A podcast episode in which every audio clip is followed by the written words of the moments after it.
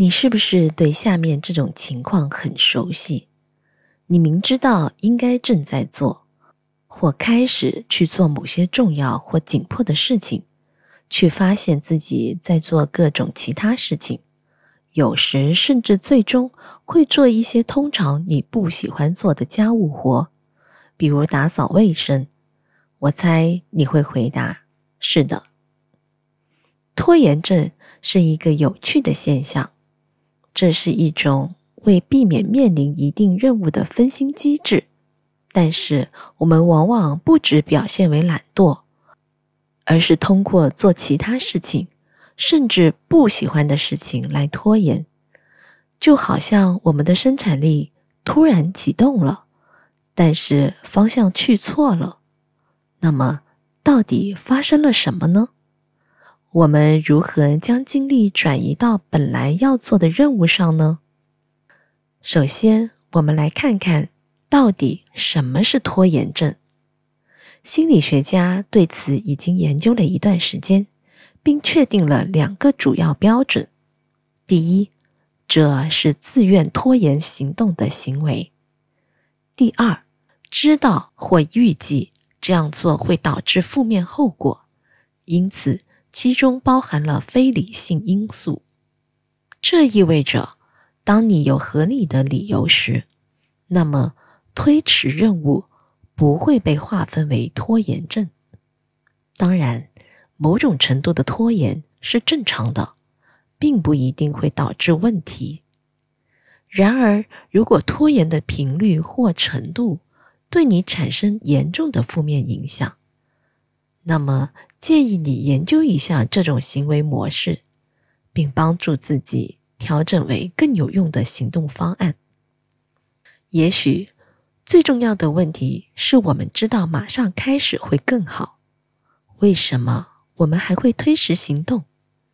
人们发现导致拖延症的一个重要因素是完美主义。完美主义者容易对自己有很高，甚至。不切实际的期望，并且对失败有一种根深蒂固的恐惧，所以越是具有挑战性或越是重要的任务，就越有可能引发对失败的恐惧。在这种情况下，这种恐惧导致躲避机制，并不奇怪，因为潜在的逻辑是：我宁愿不开始，不付出努力，否则。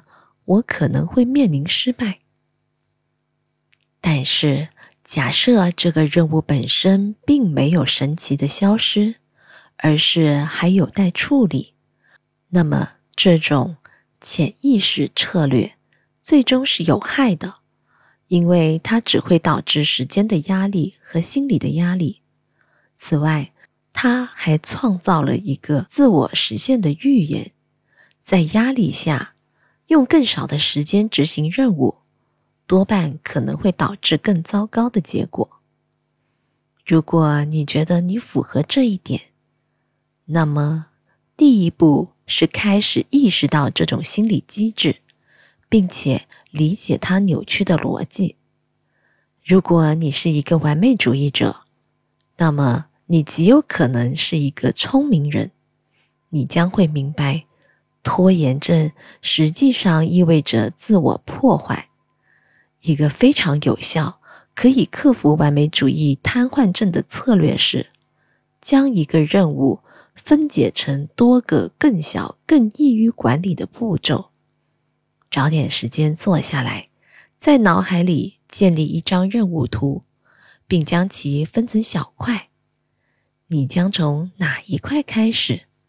如何完成？你认为需要多少时间？需要什么资源？这样做不仅可以更容易开始，而且完成每一个步骤也会让你更有成就感和安心感。除了完美主义，拖延症也可能是由于对某项任务感到过于不知所措。你可能认为任务太难或太具挑战性，或者你可能觉得你缺乏必要的技能和能力。在这种情况下，将任务分解成小型的、可管理的步骤，则更为重要。第一步，仅仅是熟悉所需的技能，如有必要，可以首先自学，或向别人求教一些技能。如你所见，将一个更复杂的任务分解成多个更小的步骤，这样的策略在许多情况下都是有用的。我们的大脑对于未知的东西更有可能感到不知所措或者不安全，但是，一旦你的脑海里分解成下一步要做的几个步骤，就会觉得事情更容易被一一处理，而且研究表明，相对愉快的任务，人们更多的拖延不愉快的任务。这一点不足为奇。一个任务是不愉快的，可能是因为它不是你自己的选择，比如你是被别人命令的，或者因为你根本不喜欢这样做。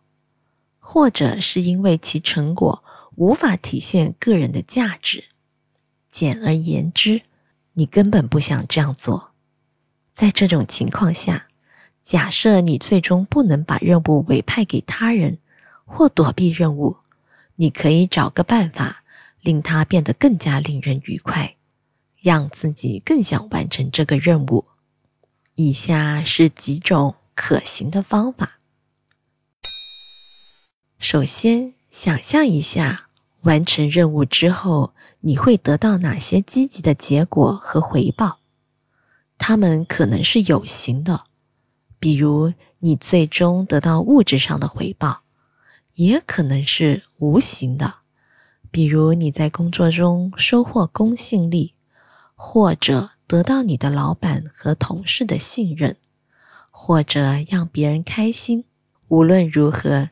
你都可以想象，一旦你完成了任务，你就会感到解脱，这本身就是一种强大的动力。其次，找到一些切实可行的办法，是独立的步骤，更令人愉悦。重让你的工作地点更干净舒适，到请朋友帮你或者陪伴你，这些办法。都可以，同样要确保在完成了一项令人不愉快的任务之后，奖励自己，事后好好招待自己，做些令自己开心的事。最后，你可以尝试一种小小的认知方法，在某些语句中使用“想要”这个词，替换掉“必须”。这个词，例如“我想要洗碗”，而不是“必须洗碗”。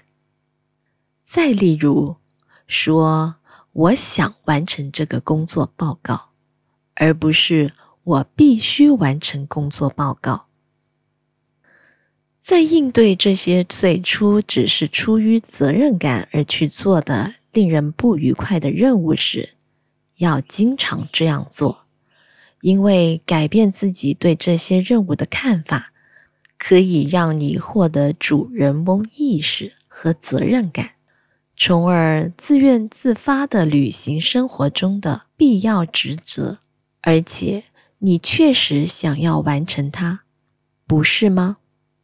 生活中有时确实会有不愉快的事情，但这就是生活的方式。